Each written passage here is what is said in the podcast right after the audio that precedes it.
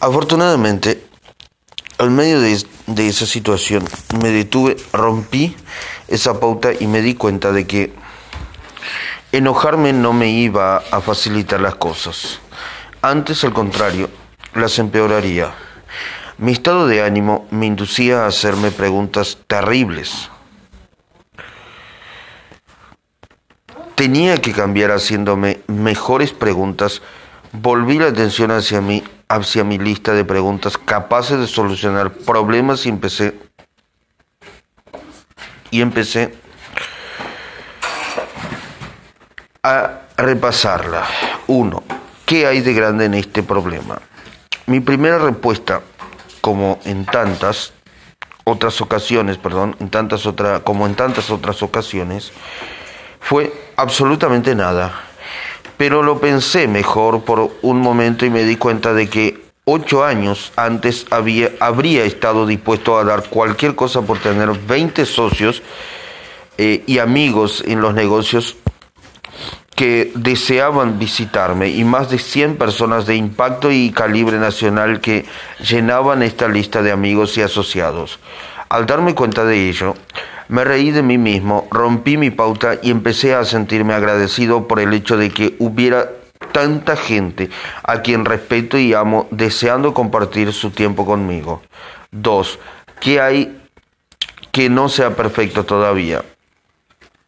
Evidentemente, mi programa de trabajo necesitaba algo más que una pequeña corrección. Me sentía como si no dispusiera de tiempo para mí mismo y como si mi vida estuviera desequilibrada. Observé la presuposición implícita en esta pregunta. ¿Qué hay que no sea perfecto todavía? Eso implica claramente que las cosas serán perfectas en algún momento. Esta pregunta no solo le ofrecía nuevas respuestas, sino que al mismo tiempo le alienta. 3. ¿Qué estoy dispuesto a hacer para lograr que sea como yo quiero? Decidí que estaba dispuesto a organizar mi vida y mi programa, a hacerlos más equilibrados, a tomar el control y aprender a decir, a decir perdón, no a ciertas cosas. También me di cuenta de que necesitaba contratar a otro ejecutivo para una de mis empresas, alguien que pudiera asumir una parte de mi trabajo. Eso me proporcionaría más tiempo para quedarme en casa junto a mi familia. 4. ¿Qué estoy dispuesto a no seguir haciendo para lograr lo que sea, como sea, perdón? 4. ¿Qué estoy dispuesto a no seguir haciendo para lograr que sea como yo quiero? Sabía que no podía seguir quejándome y gimiendo sobre los injusto de la situación, ni seguir sintiéndome utilizado cuando en realidad la gente trataba de apoyarme. 5. ¿Cómo puedo disfrutar del proceso mientras hago lo, que lo necesario para lograr que sea como yo quiero? Al hacerme esta última y quizás más importante pregunta, traté de buscar una forma de que fuera divertido. ¿Cómo puedo disfrutar haciendo 100 llamadas telefónicas? Allí sentado en mi despacho no lograba sacar nada de mis juegos emocionales y mentales.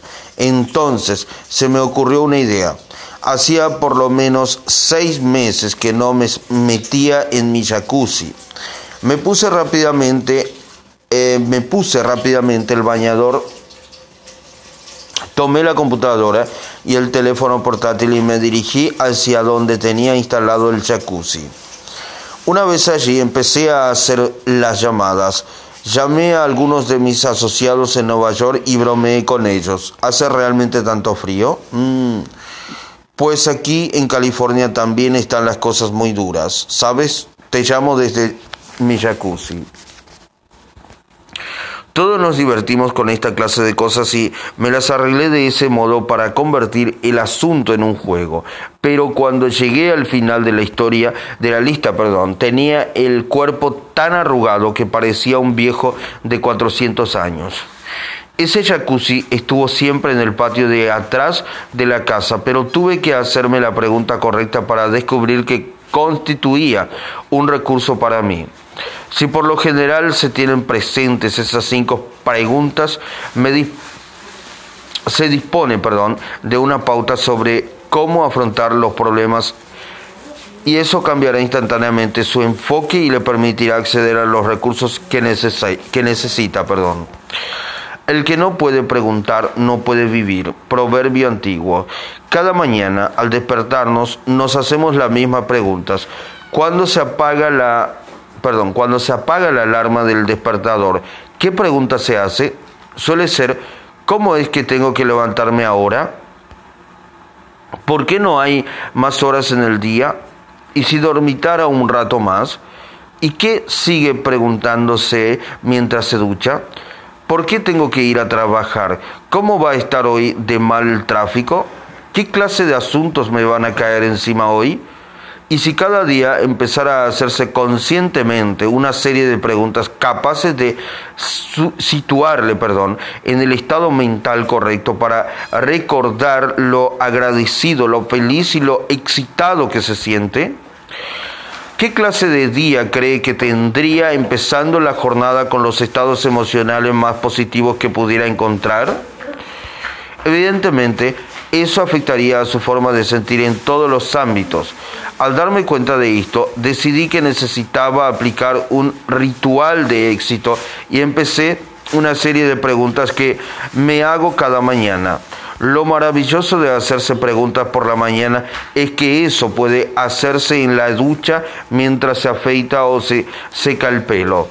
De todos modos, ya se está haciendo preguntas, así que ¿por qué no hacerse las correctas? Me di cuenta de que hay ciertas emociones que todos necesitamos cultivar para ser felices y alcanzar éxitos individuales. De otro modo, uno puede ganar y seguir teniendo la sensación de que está perdiendo si no mantiene la puntuación o se toma el tiempo para sentir lo afortunado que es. Así pues, tómese ahora el tiempo para revisar las siguientes preguntas. Tómese un momento y experimente en profundidad las sensaciones que se producen, las, que le producen, perdón, las preguntas de la página siguiente. Si quiere producir un verdadero cambio en su vida, convierta esto en parte de su ritual diario para el éxito personal. Al plantearse de modo consistente estas preguntas, descubrirá que puede acceder a los estados emocionales más capacitadores de una forma regular y empezará a crear las autopistas que conducen a estas emociones de felicidad, excitación, orgullo, gratitud, alegría, compromiso y amor al cabo de un poco tiempo, al cabo de poco tiempo, perdón, descubrirá que en cuanto abra los ojos, esas preguntas se disparan automáticamente por simple hábito y ya estará entrenado para hacerse la clase de preguntas que aumentarán su poder para experimentar una mayor riqueza en la vida. Preguntas de poder de la mañana. Nuestra experiencia vital se hace se basa perdón, en aquello sobre lo que enfocamos la atención. Las siguientes preguntas han sido concebidas para inducirle a experimentar más felicidad, excitación, orgullo, gratitud, alegría, compromiso y amor cada día de su vida. Recuerde que las preguntas de calidad crean una calidad de vida. Encuentre dos o tres preguntas a todas estas preguntas y asóciese, perdón, encuentre dos o tres respuestas a todas estas preguntas y asóciese por completo a ellas. Si tiene dificultades para encontrar una respuesta, añada simplemente podría. Por ejemplo, ¿qué podría hacerme sentir feliz ahora en mi vida?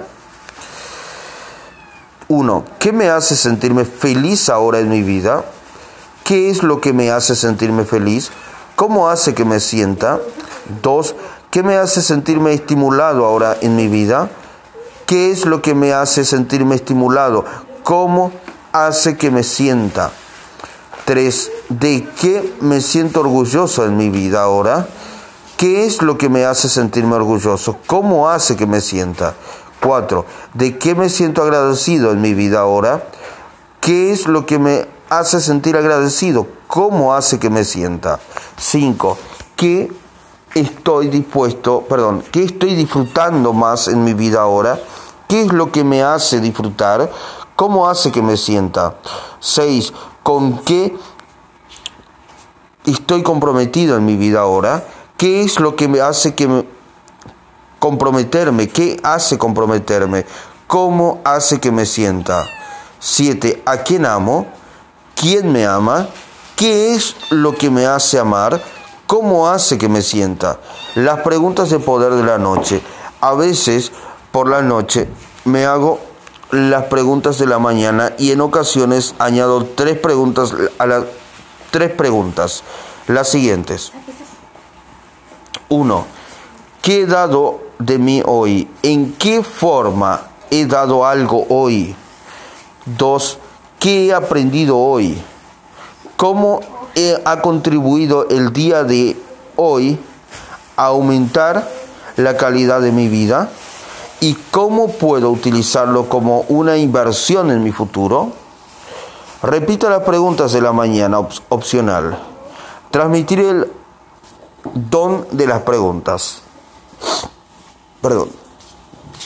Una vez que haya aprendido a hacerse preguntas capacitadoras, no solo podrá ayudarse a sí mismo, sino también a los demás. Puede ofrecerlas como un don a otras personas. En cierta ocasión eh, que estaba perdón, en Nueva York, me encontré con un amigo y socio para almorzar.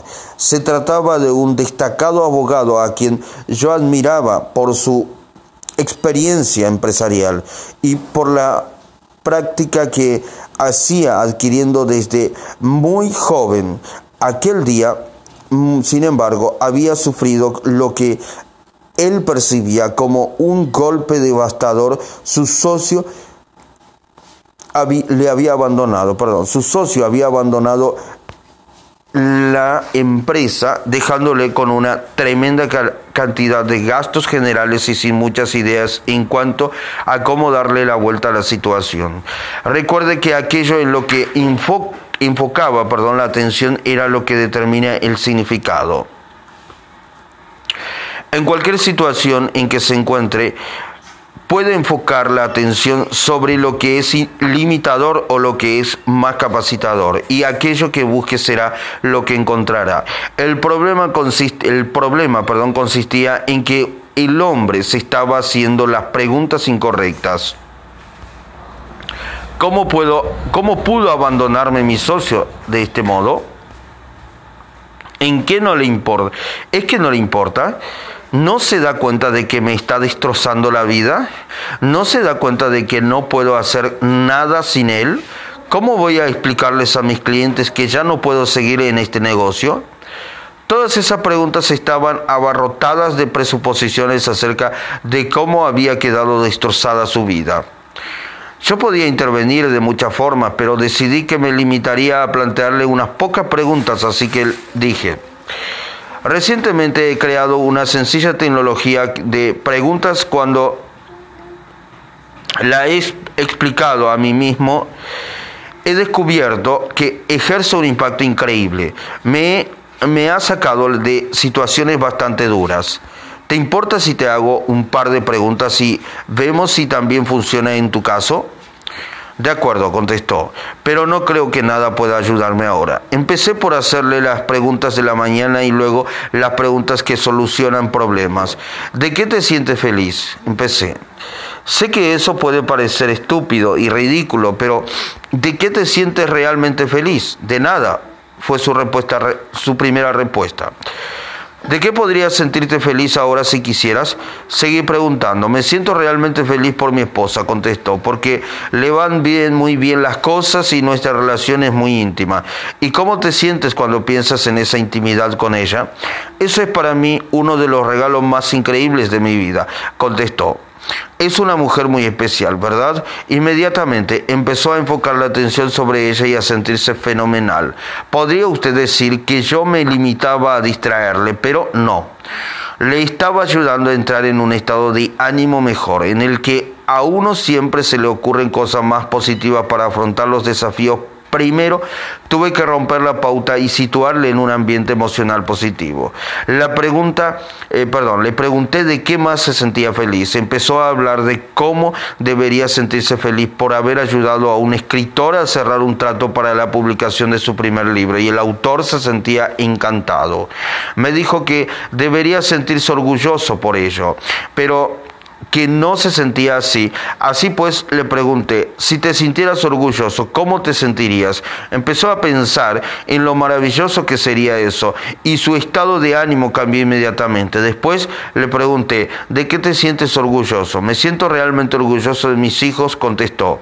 Son personas muy especiales. No solo tienen éxito en los negocios, sino que se preocupan realmente por los demás. Me siento orgulloso de aquello eh, en lo se han convertido como hombres y mujeres y por el hecho de que sean mis hijos, forman parte de mi legado.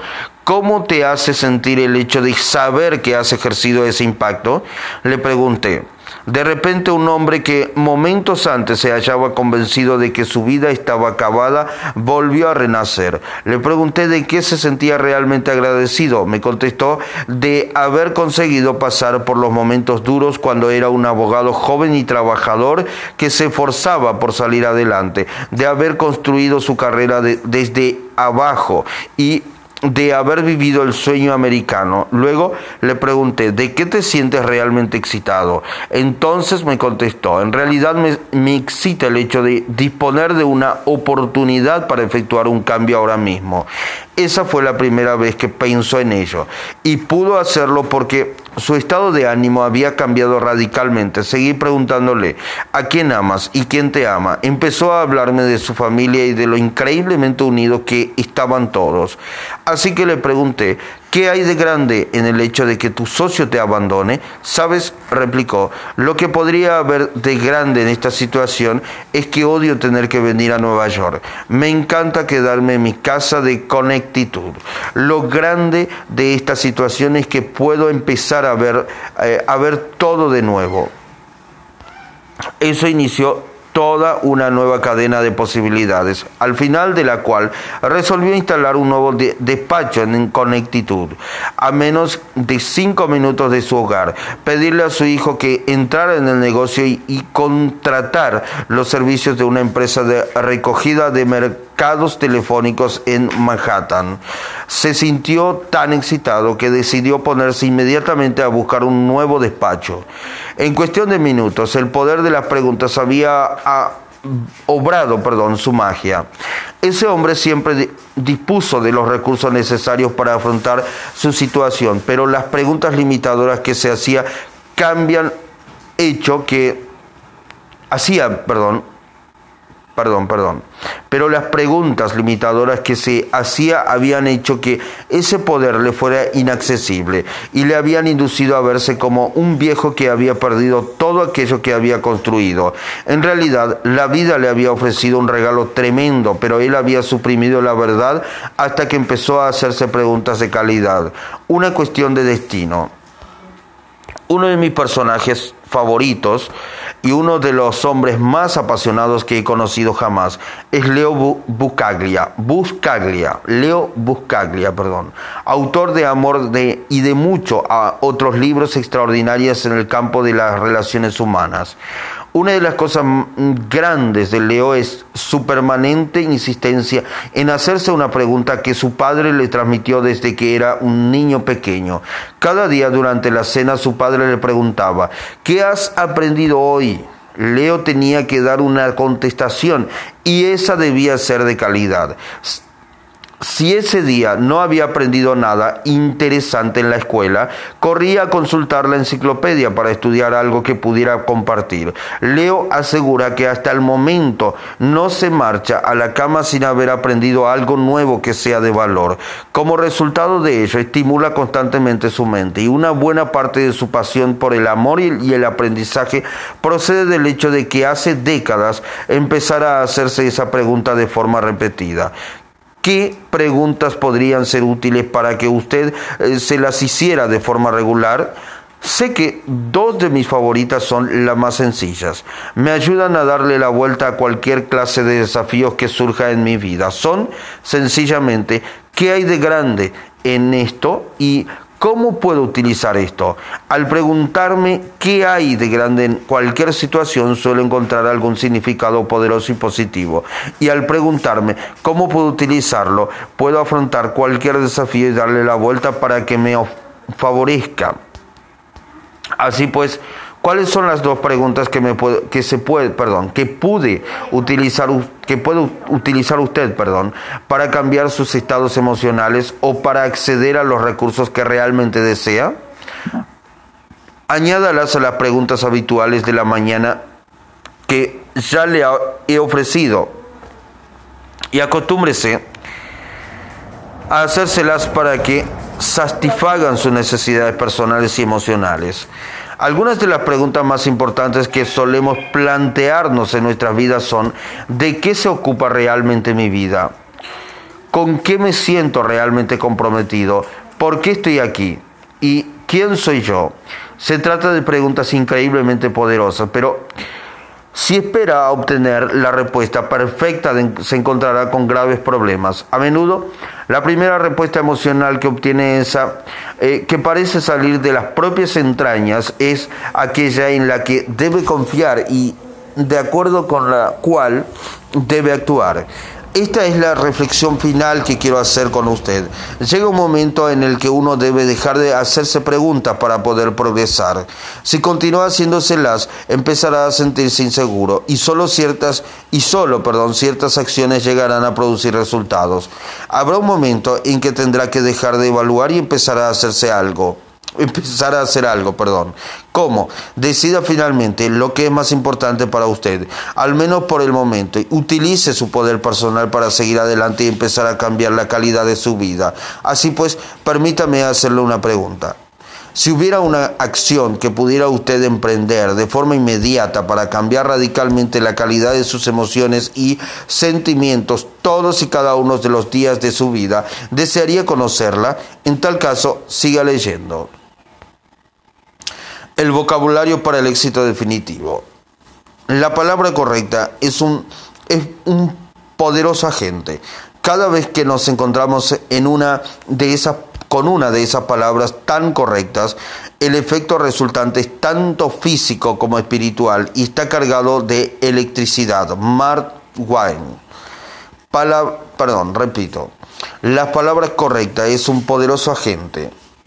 Cada vez que nos encontramos con una de esas palabras tan correctas, el efecto resultante es tan físico como espiritual y está cargado de electricidad. Mark Wine. Palabras se las ha utilizado para hacernos llorar y reír. Son capaces de herir o curar. Nos ofrecen esperanza o devastación. Con palabras podemos dar a conocer nuestras más nobles intenciones y nuestros más profundos deseos. A lo largo de la historia de la humanidad, nuestros líderes y pensadores más destacados han utilizado el poder de la palabra para transformar nuestras emociones, para enrolarnos para enrolarnos, perdón, enrollarnos, perdón, en sus causas y para configurar el curso del destino.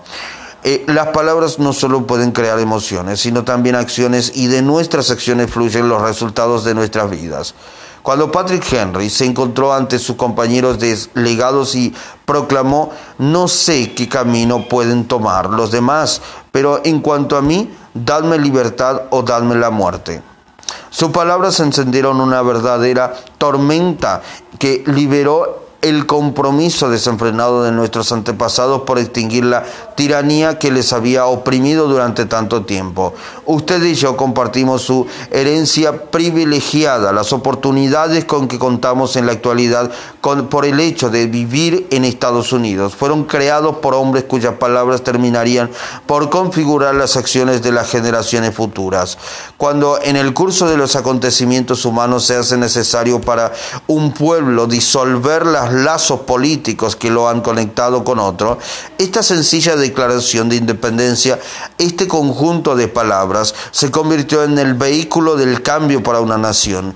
Claro que el impacto de las palabras no se ve limitado a Estados Unidos. Durante la Segunda Guerra Mundial, cuando se hallaba en peligro la misma supervivencia de Gran Bretaña, las palabras que de un solo hombre, perdón, ayudaron, ayudaron perdón, a movilizar la voluntad del pueblo inglés. Se dirigió perdón, se dijo en cierta ocasión que Winston Churchill poseía la habilidad única de hacer entrar en combate el idioma inglés. Su famoso llamamiento a todos los británicos para convertir aquello en su hora decisiva tuvo como resultado el despliegue de un valor incomparable y aplastó el engaño de Hitler sobre la invencibilidad de su máquina de guerra. La mayoría de las creencias se forman con palabras y también se las puede transformar por medio de palabras. Los puntos de vista predominantes en Estados Unidos sobre la igualdad racial se vieron configurados eh, por las acciones, pero esas acciones se vieron inspiradas a su vez por palabras apasionadas.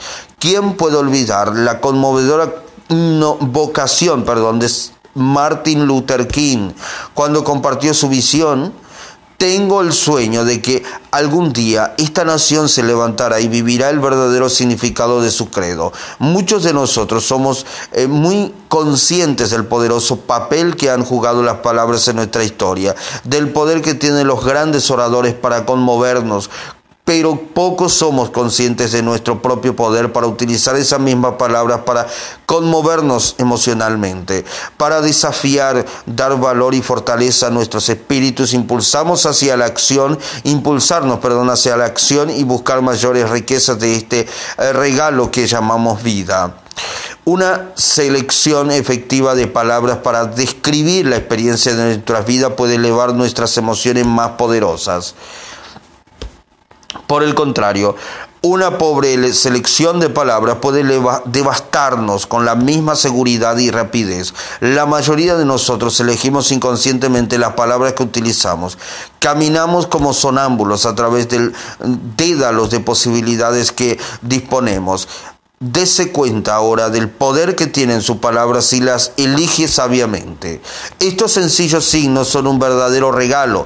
Transformamos estas figuras singulares que llamamos letras o sonidos en el caso de la palabra hablada en un tapiz singular y rico de la experiencia humana. Nos proporcionan un vehículo para expresar y compartir nuestra experiencia con los demás. No obstante, la mayoría de nosotros no nos damos cuenta de que las palabras que elegimos habitualmente también afectan a la forma en que nos comunicamos con nosotros mismos y, en consecuencia, a lo que experimentamos. Las palabras pueden herir nuestros egos o inflamar nuestros corazones. Podemos cambiar instantáneamente cualquier experiencia emocional eligiendo sencillamente nuestras palabras para describir lo que estamos sintiendo. Sin embargo, si no logramos dominarlas y si permitimos que su, su selección perdón, sea estrictamente un hábito inconsciente, podemos estar denigrando toda nuestra experiencia de la vida.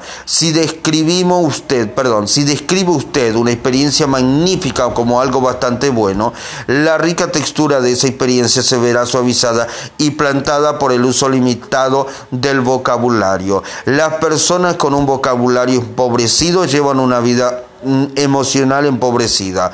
Las personas con vocabularios ricos disponen de una paleta de colores muy matizados con las que describir su experiencia, no solo para los demás, sino también para sí mismas. La mayoría de la gente, sin embargo, no se ve desafiada por el tamaño del vocabulario que comprende conscientemente, sino más bien por las palabras que prefieren utilizar, que prefiere utilizar, perdón. En muchas ocasiones utilizamos palabras como atajos, pero esos atajos suelen cambiar nuestro destino emocional.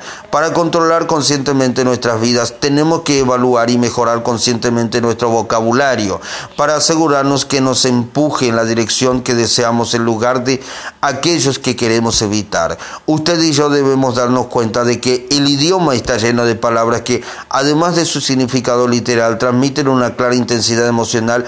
Por ejemplo, si tiene la costumbre de decir que le disgusta las cosas, que le disgusta su cabello, que le disgusta su trabajo o le disgusta tener que hacer algo. ¿No cree que eso eleva la intensidad de sus estados emocionales negativos más que si eligiera la frase prefiero algo más? Utilizar palabras cargadas emocionalmente puede transformar mágicamente nuestros propios estados de ánimo y el de los demás. Piense en la palabra caballerosidad, por ejemplo, conjura imágenes diferentes y tiene un impacto emocional mayor que palabras como amabilidad o cortesía. Sé que en mi caso así sucede. La caballerosidad me hace pensar en un valiente caballero montado sobre su alazán blanco, defendiendo a su dama de cabello negro como el azabache. Me transmite nobleza de espíritu, una gran mesa redonda alrededor de la cual se sienten hombres de honor. Toda la étnica artúrica, perdón, toda la étnica artúrica. En resumen, el milagro de Camelot ¿Qué le parecen palabras como impecable o integridad en comparación con bien hecho y honradez? Las palabras perseguir la excelencia crean indudablemente mayor intensidad que tratar de hacer las cosas mejor.